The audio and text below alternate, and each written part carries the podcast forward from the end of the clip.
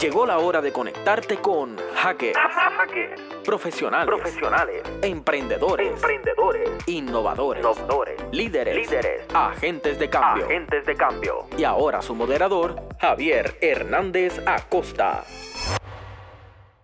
Muchos saludos a todos. Nuevamente aquí en, en otro episodio de Hackers, esta eh, plataforma que trabajamos desde la Universidad del Sagrado Corazón, específicamente desde la unidad teleradial y, y el espacio de radioactivapr.com y sagrado.tv, eh, donde estamos eh, conversando y entrevistando distintos profesionales de distintos campos que, que interesamos conocer y profundizar sobre sus experiencias como, como manera de, de entender en cierta medida cuál es ese perfil eh, que de alguna manera necesita el país para, para seguir adelante. Sobre todo un contexto que ha cambiado en- en los últimos dos meses eh, y una nueva realidad que, que necesita de, un, un puertorriqueño mucho más dispuesto a, a generar cambio social a través de cualquiera de las, de las disciplinas y profesiones que tenga. Y en el día de hoy tengo una persona eh, eh, que admiro mucho por su trabajo y, y yo creo que, ahora siempre que lo pienso, una de las características en común de las personas que vienen a Hackers es que, que hay un tema de admiración de mi parte por lo que hacen. Y hay otro factor común, es que casi nunca puedo eh, denominarlos de alguna manera, eh, porque no son profesionales tradicionales, son personas que se mueven en muchos campos, eh, que hacen muchas cosas eh, interesantes y- e innovadoras. Y en el día de hoy tengo a Roberto Rosario González, con quien vamos a estar conversando un rato. Bienvenido, Roberto. Muchas gracias por tenerme aquí, por esa, esa introducción. Eh, eh, esa es es un la- honor para mí. Gracias, gracias por estar aquí y compartir un poco tu experiencia. Eh, vamos a conocer un poco de Roberto. Roberto es una persona que está, eh, es un inventor eh, en el sentido amplio de la palabra, una persona que ha estado en distintos ámbitos trabajando con el tema de, de tecnología y, y de crear soluciones. Eh, y al final, yo creo que ese es otro, esa es otra palabra que define muy bien ese rol de emprendedor, innovador, eh, agente de cambio, que es el tema de proveer soluciones. Pero antes que todo, como siempre menciono, esta, esta primera sección es, es un poco componente forense, donde tratamos de indagar en ese pasado y conocer un poco de dónde sale Roberto. Así que me gustaría que nos hablaras un poco de, de tu trasfondo eh, personal y profesional y académico. Pues vamos a la musiquita de flashback. Tu, tu, tu. pues de verdad, yo creo que lo- lo- mi recuerdo más lejano de, de querer estar inventando y, y hacer las cosas diferentes desde pequeño, eh, que rompía el carrito de control remoto para ver cómo eso se movía sin cable. Ahí, ahí creo que ahí realmente es que nace esa semilla de, de- Curiosidad. Sí, la primera es la, la curiosidad, cómo funciona, el por qué. No tenía, y el adulto no me sabía contestar, pues yo rompía el juguete, pero de una forma ordenada para entender. Y al principio no entendía nada, pero, oh, pero espérate, si le pongo corriente aquí, este motor se mueve, y ah, esto no es magia, esto tiene una, una explicación. Y, y cada vez, pues eh, con esa experimentación me di cuenta que, que el mundo tenía explicación, que no era solamente estar asombrado porque funciona, es asombrado de por qué funciona así. Ah. Y, y esa yo creo que realmente fue la semilla. Entonces, pues yo soy de Aguada originalmente y en Aguada en aquella época, te estoy hablando sin, sin decir mucho la edad, de los 80, 70, este, no había acceso a, a mucho material educativo de tecnología, todavía no lo hay. Claro. Pues eh, me di cuenta que también la otra parte es aprender a aprender. Hay que aprender a ser autodidacta, porque muchas veces el material no está. Y yo creo que esas fueron las dos, las, las dos fundamentos que, que me llevaron en este camino, es el deseo de aprender y aprender a aprender por mí mismo. No depender del material existente y utilizando mucho la experimentación pa- para, para llenar ese hueco este, de, de material. Eh, todo cambió a los 10 años de edad. Ahí fue que descubrí que existían las computadoras. Ya había un vecino que estaba vendiendo una y le imploré a mi papá, cómpramela, cómpramela, cómpramela, cómpramela. Y una computadora de 100 dólares, entonces fue la que me abrió este mundo. Tenía 10 años, era una computadora de 100 dólares, una Color Computer TRS-80, todavía me Wow, acuerdo. wow. Tenía una increíble capacidad de 16 kilobytes de RAM.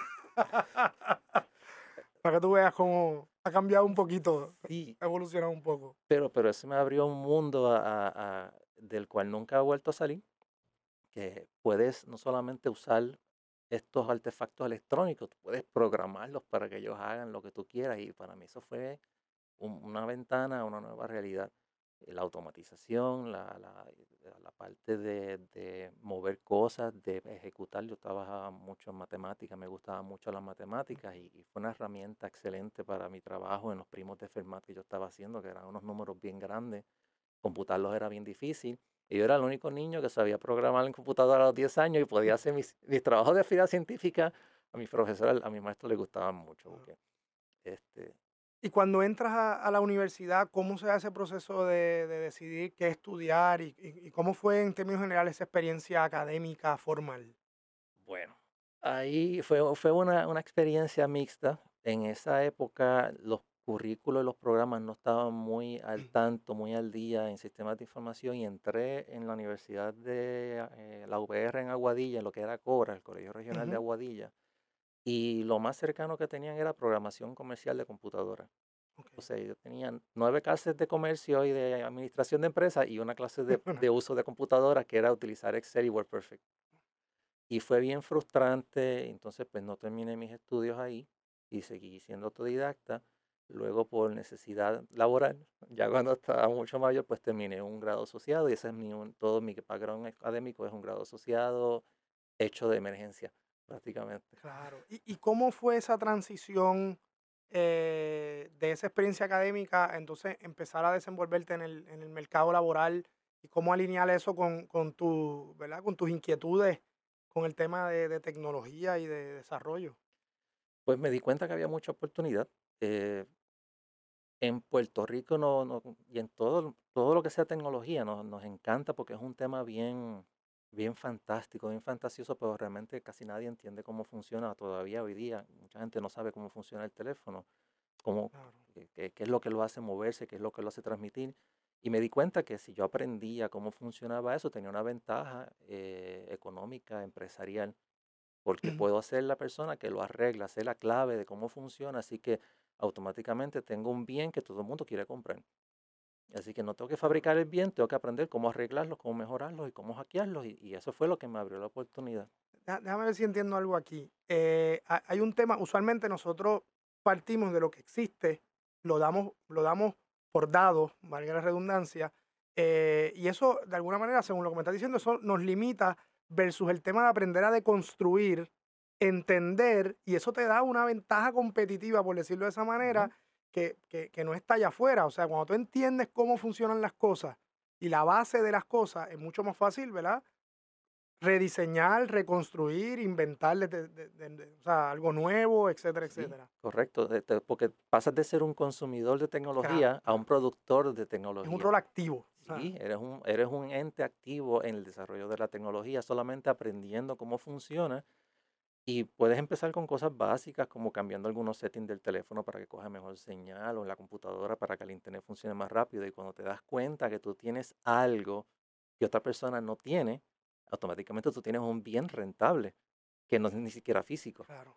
y, esto, y esto no tiene que ver con la tecnología solamente, esto aplica a la vida, a la vida entera, o sea, a todas las dimensiones. vamos a hacer una pequeña pausa y cuando regresemos hablamos de, algunas de esas experiencias de, desarrollo que, que has tenido.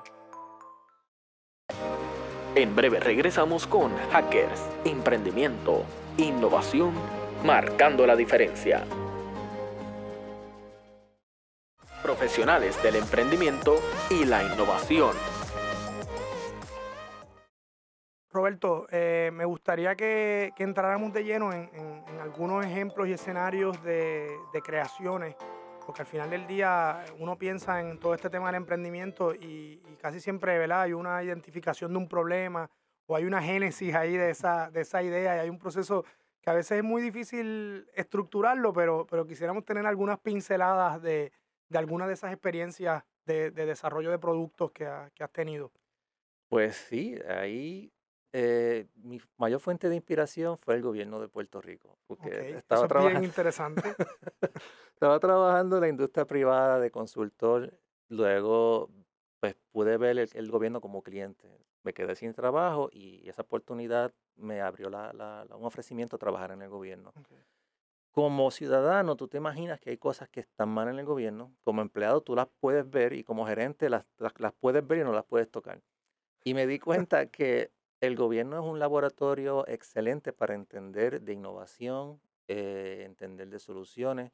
Es un ecosistema que está bien necesitado de, pensamiento fuera de la caja, de, de soluciones alternas. Y una de esas que salió fue cuando el gobierno de Puerto Rico digitalizó, pasó eh, ARPE, lo que era ARPE antes, ahora es de la OIP. La agencia de permisos pasó un negro reglamento donde se empezó a digitalizar para eliminar el papel, pero no pasaron directrices de cómo digitalizar. Así que sustituimos montañas de papel por montañas de documentos escaneados en muchas computadoras y al dos meses ya no se encontraba nada.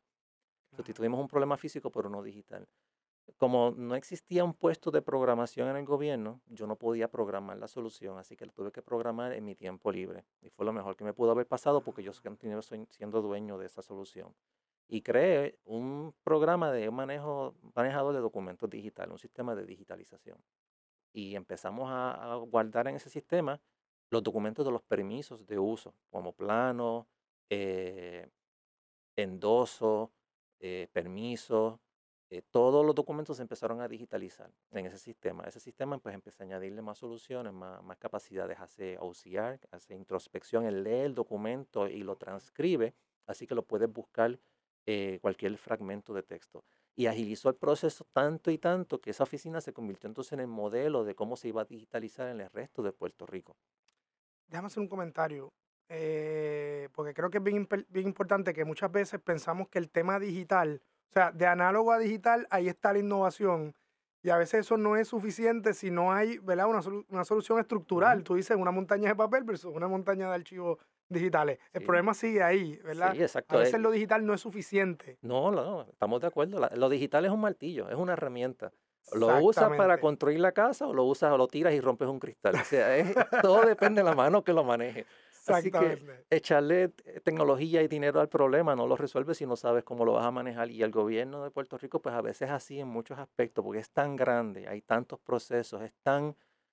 Y es caótico en el sentido de que no, no es que no hay orden, es que hay tantas variables interactuando que determinar cómo este cambio va a afectar acá es casi imposible hasta que no haya una introspección de los procesos. Exacto. Y esa es la parte análoga que hay primero que hay que documentar antes entonces proponer soluciones digitales para los problemas de gobierno.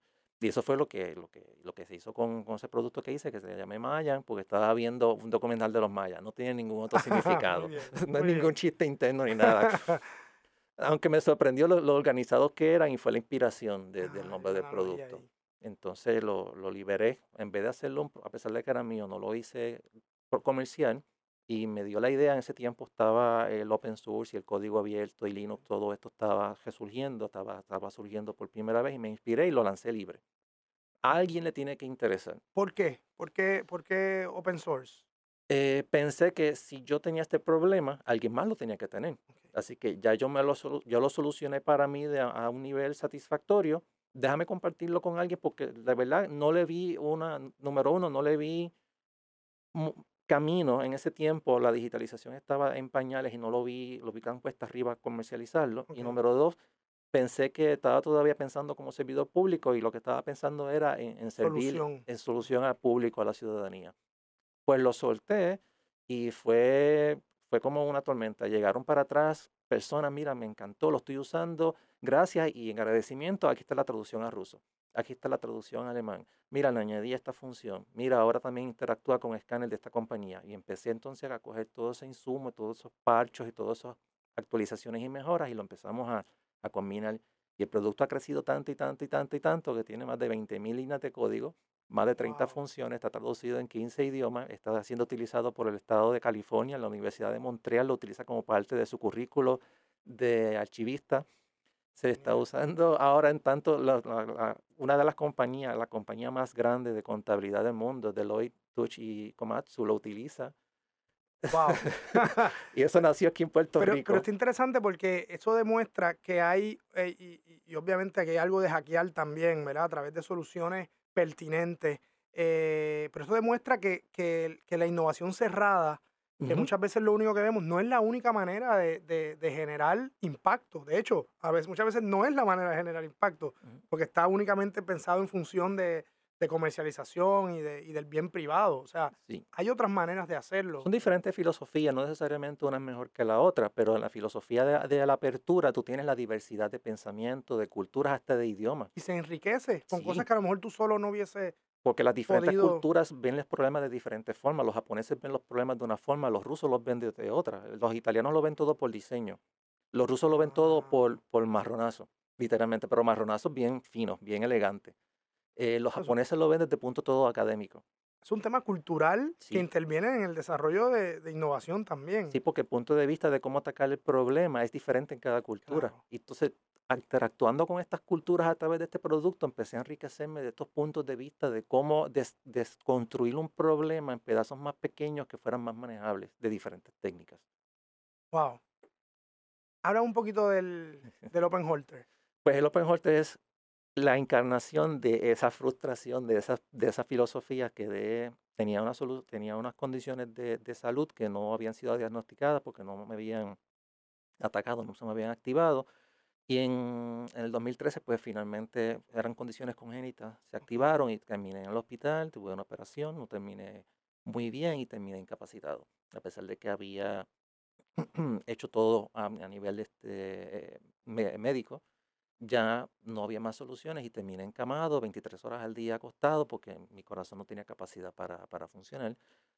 Y una de las cosas que me tenían que estar haciendo era un holter, que es un EKG que te lo enchufan y te lo llevas para la casa y te estudian después esa lectura por 24 horas para, para ver eh, en tu ambiente natural cómo se desenvuelve la condición. El problema es que estos equipos son caros.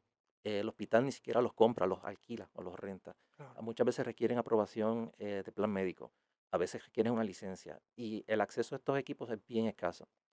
Pues acostado 23 horas al día me acordé de toda esta filosofía de, de- de construir un problema que yo me, tan bien me había funcionado y la apliqué a mi propia situación. Vamos a desconstruir mi problema. ¿Cuál es mi problema? Primero que yo no sé nada de cardiografía. Pero vivimos en una época donde el acceso a la información es el mejor de toda la historia humana. Así que con el mismo celular, de 23 horas acostado, empecé a hacer research. Mira, un electrocardiograma, una máquina de cajero no es otra cosa que un data logger. Es una cosa que coge medidas y las guarda con un factor de tiempo. Yo tenía mucha experiencia en data loggers. Pues empecé a transportar ese conocimiento de data loggers a, a- a la tecnología, a la ciencia médica de, de las lecturas cardíacas. Me di cuenta que yo tenía los conocimientos para hacer una máquina simple que pudiera hacer medidas cardíacas. Y así, en esa hora que podía estar de pie tomando terapia, empecé a hacer un laboratorio, hice pruebas de concepto y a pes- después de dos meses o tres salió esta iteración que cuesta 30 dólares hacer y la puedes hacer con cosas que consigues en eBay, nada especializado.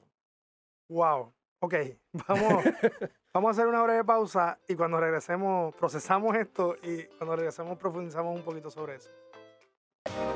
En breve regresamos con Hackers, Emprendimiento, Innovación, marcando la diferencia. Regresamos a Hackers, profesionales del emprendimiento y la innovación. Bueno, Roberto, eh, eh, así hemos tenido do- dos pinceladas de un escenario, por ejemplo, de, de digitalización y de solución de manejo de información, un, un ejemplo de, de salud, ¿verdad? Y, y- y de, y de tecnología al servicio de, de la vida misma. Eh, pero también hemos hablado hasta de un contexto cotidiano como esto que hemos vivido a partir del huracán María. ¿Puedes compartirnos algunos ejemplos de esas cositas que, que han surgido estos últimos dos meses de oscuridad y de, Pues en mi casa le dicen el museo, el museo de MacGyver. Eh, resulta que eh, este huracán te fuerza, te obliga. Muchas veces nosotros nos enfocamos en las, en las cosas positivas de la vida y pensamos que lo, lo positivo es lo que hay que mirar en la vida, pero se nos olvida que la vida tiene cosas malas. Y algo que, que yo aprendí hace tiempo es que realmente el ser humano crece, lamentablemente, en las situaciones negativas. Pero son las que te fuerzan, las que no te dan solución y te prueban. Pues este huracán me, también me, me, me ayudó a, psicológicamente a no verlo como, como algo malo, sino a verlo en una oportunidad, a retarme, a ver cuántos inventos más yo puedo seguir sacando, cuántos de estos se pueden convertir hasta en cosas comerciales. Eh, de la nada, pues tuve que inventar un sistema solar homemade.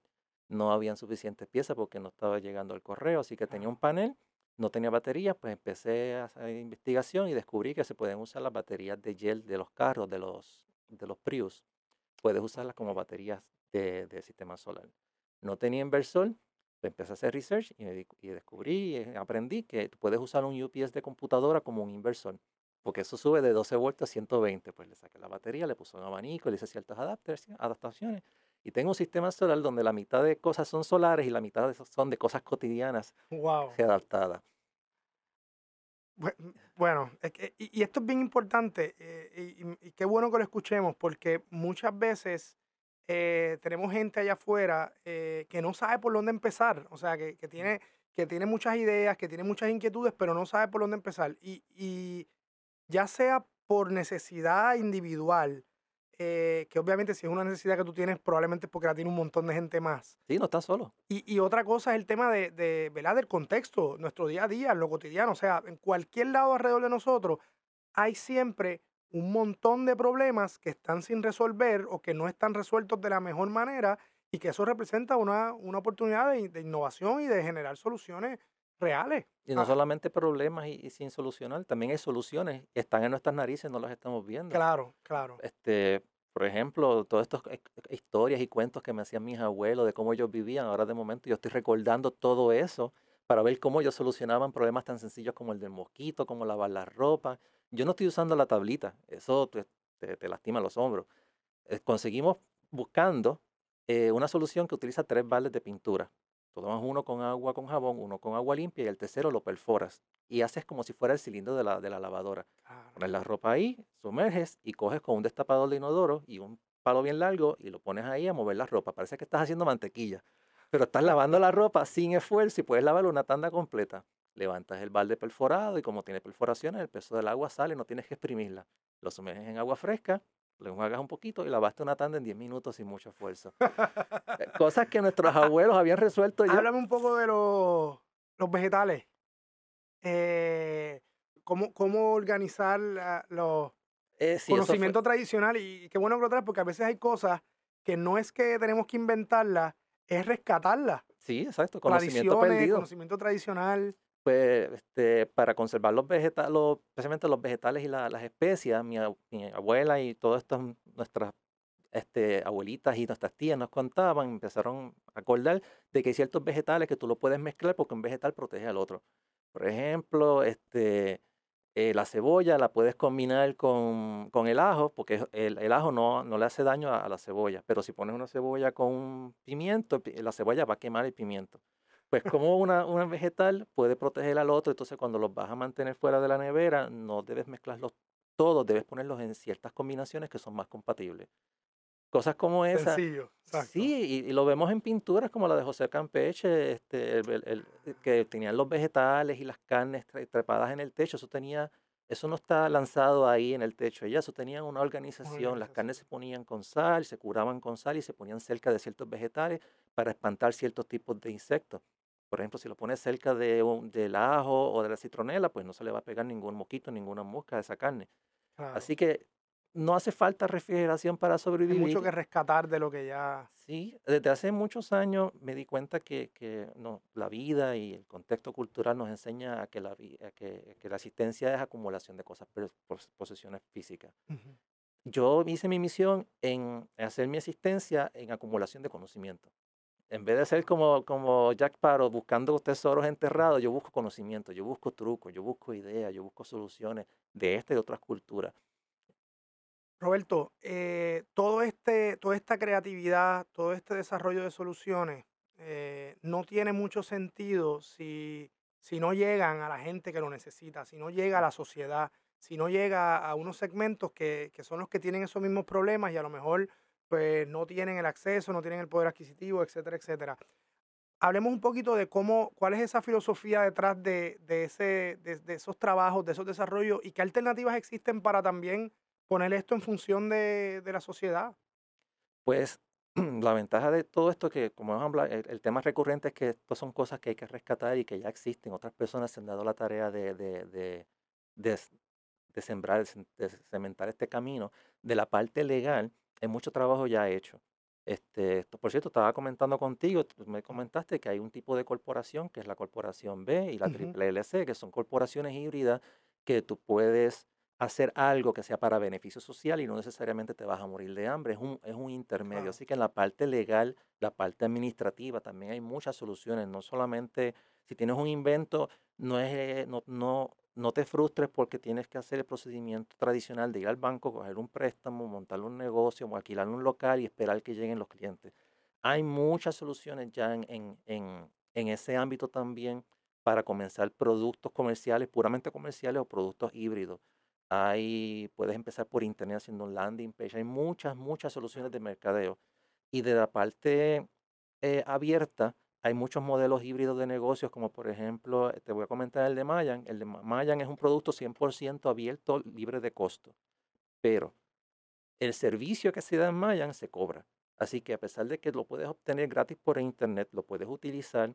El día que tengas un problema, puedes pagarme a, una de las corporaciones que tengo para ayudarte en la implementación de Mayan. Mientras no nos necesites, puedes utilizar el producto de gratis. La ventaja que eso tiene es que tiene una mayor exposición. Puedo coger insumos de experiencias del producto, puedo coger mejoras del producto, pero también tiene un brazo comercial. Y también mm. tenemos una versión comercial de Mayan que se llama Paperless Inc., que tiene funcionalidad específica para el mundo empresarial, como por ejemplo OCR por zona, eh, integración con equipos de contabilidad. Y eso es un producto puramente comercial que utiliza el producto gratuito como una base. Así que hay muchas soluciones también empresariales. No te frustres si tienes una idea que no conozco ningún banquero, no tengo chavo. No, hay muchas también, muchas soluciones. no es solo blanco y negro, sino hay, hay, una, ¿verdad? hay una brecha ahí que, que, de modelos híbridos que se puede explorar y a la misma vez, ¿verdad? Garantizar un, rendimiento económico para uno continuar haciendo esto y a la misma vez generar también eh, apoyar el bien común, que es algo bien, bien importante. Roberto, eh, ya nos estamos despidiendo, pero yo, yo, quisiera que desde esta experiencia tú, tú nos dieras un consejo eh, a toda esa gente que está buscando también maneras de, de, cambiar las condiciones del país, mejorar las condiciones del país, generar bien, bien, bien común cambio social. ¿Qué, qué tú le dirías a, a esas personas allá afuera? Pues esto es una frase que salió de mi tiempo cuando estaba incapacitado, encamado, y me di cuenta que tú, no importa cuál sea tu circunstancia actual, tú siempre tienes el poder para cambiarlo. Siempre hay algo que puedes hacer para mover la línea de guerra una pulgada para el frente. Y realmente necesitas solamente dos cosas, y es información y un cambio de actitud. Y la información la tenemos todos en el bolsillo, sacamos el celular y tenemos acceso al colectivo del conocimiento de la raza humana, algo que es sin precedentes. En el, en el Renacimiento no hubiesen querido tenerle acceso a toda esta información. Nosotros tenemos, pues tú puedes tener acceso al cerebro de cualquier gran innovador del mundo en, en cualquier momento en tu teléfono. Tienes acceso a la información, cambia tu actitud hacia cómo la utilizas y aplícala a cualquier situación, porque créeme, cualquier situación, yo soy prueba de que cualquier situación tiene algo que puedas hacer. Bueno, no hay más que decir. bueno, no, no, los dejamos con esto hasta, hasta una próxima conversación. Gracias un montón, Para Roberto, por esta oportunidad. Gracias por tenerme aquí a todos los que nos escuchan. Espero que les sea muy útil. Nos vemos en la próxima. Gracias por habernos acompañado en Hackers la próxima semana los esperamos en un espacio en donde seguiremos en contacto con los profesionales que dejan su huella a través del emprendimiento y la innovación.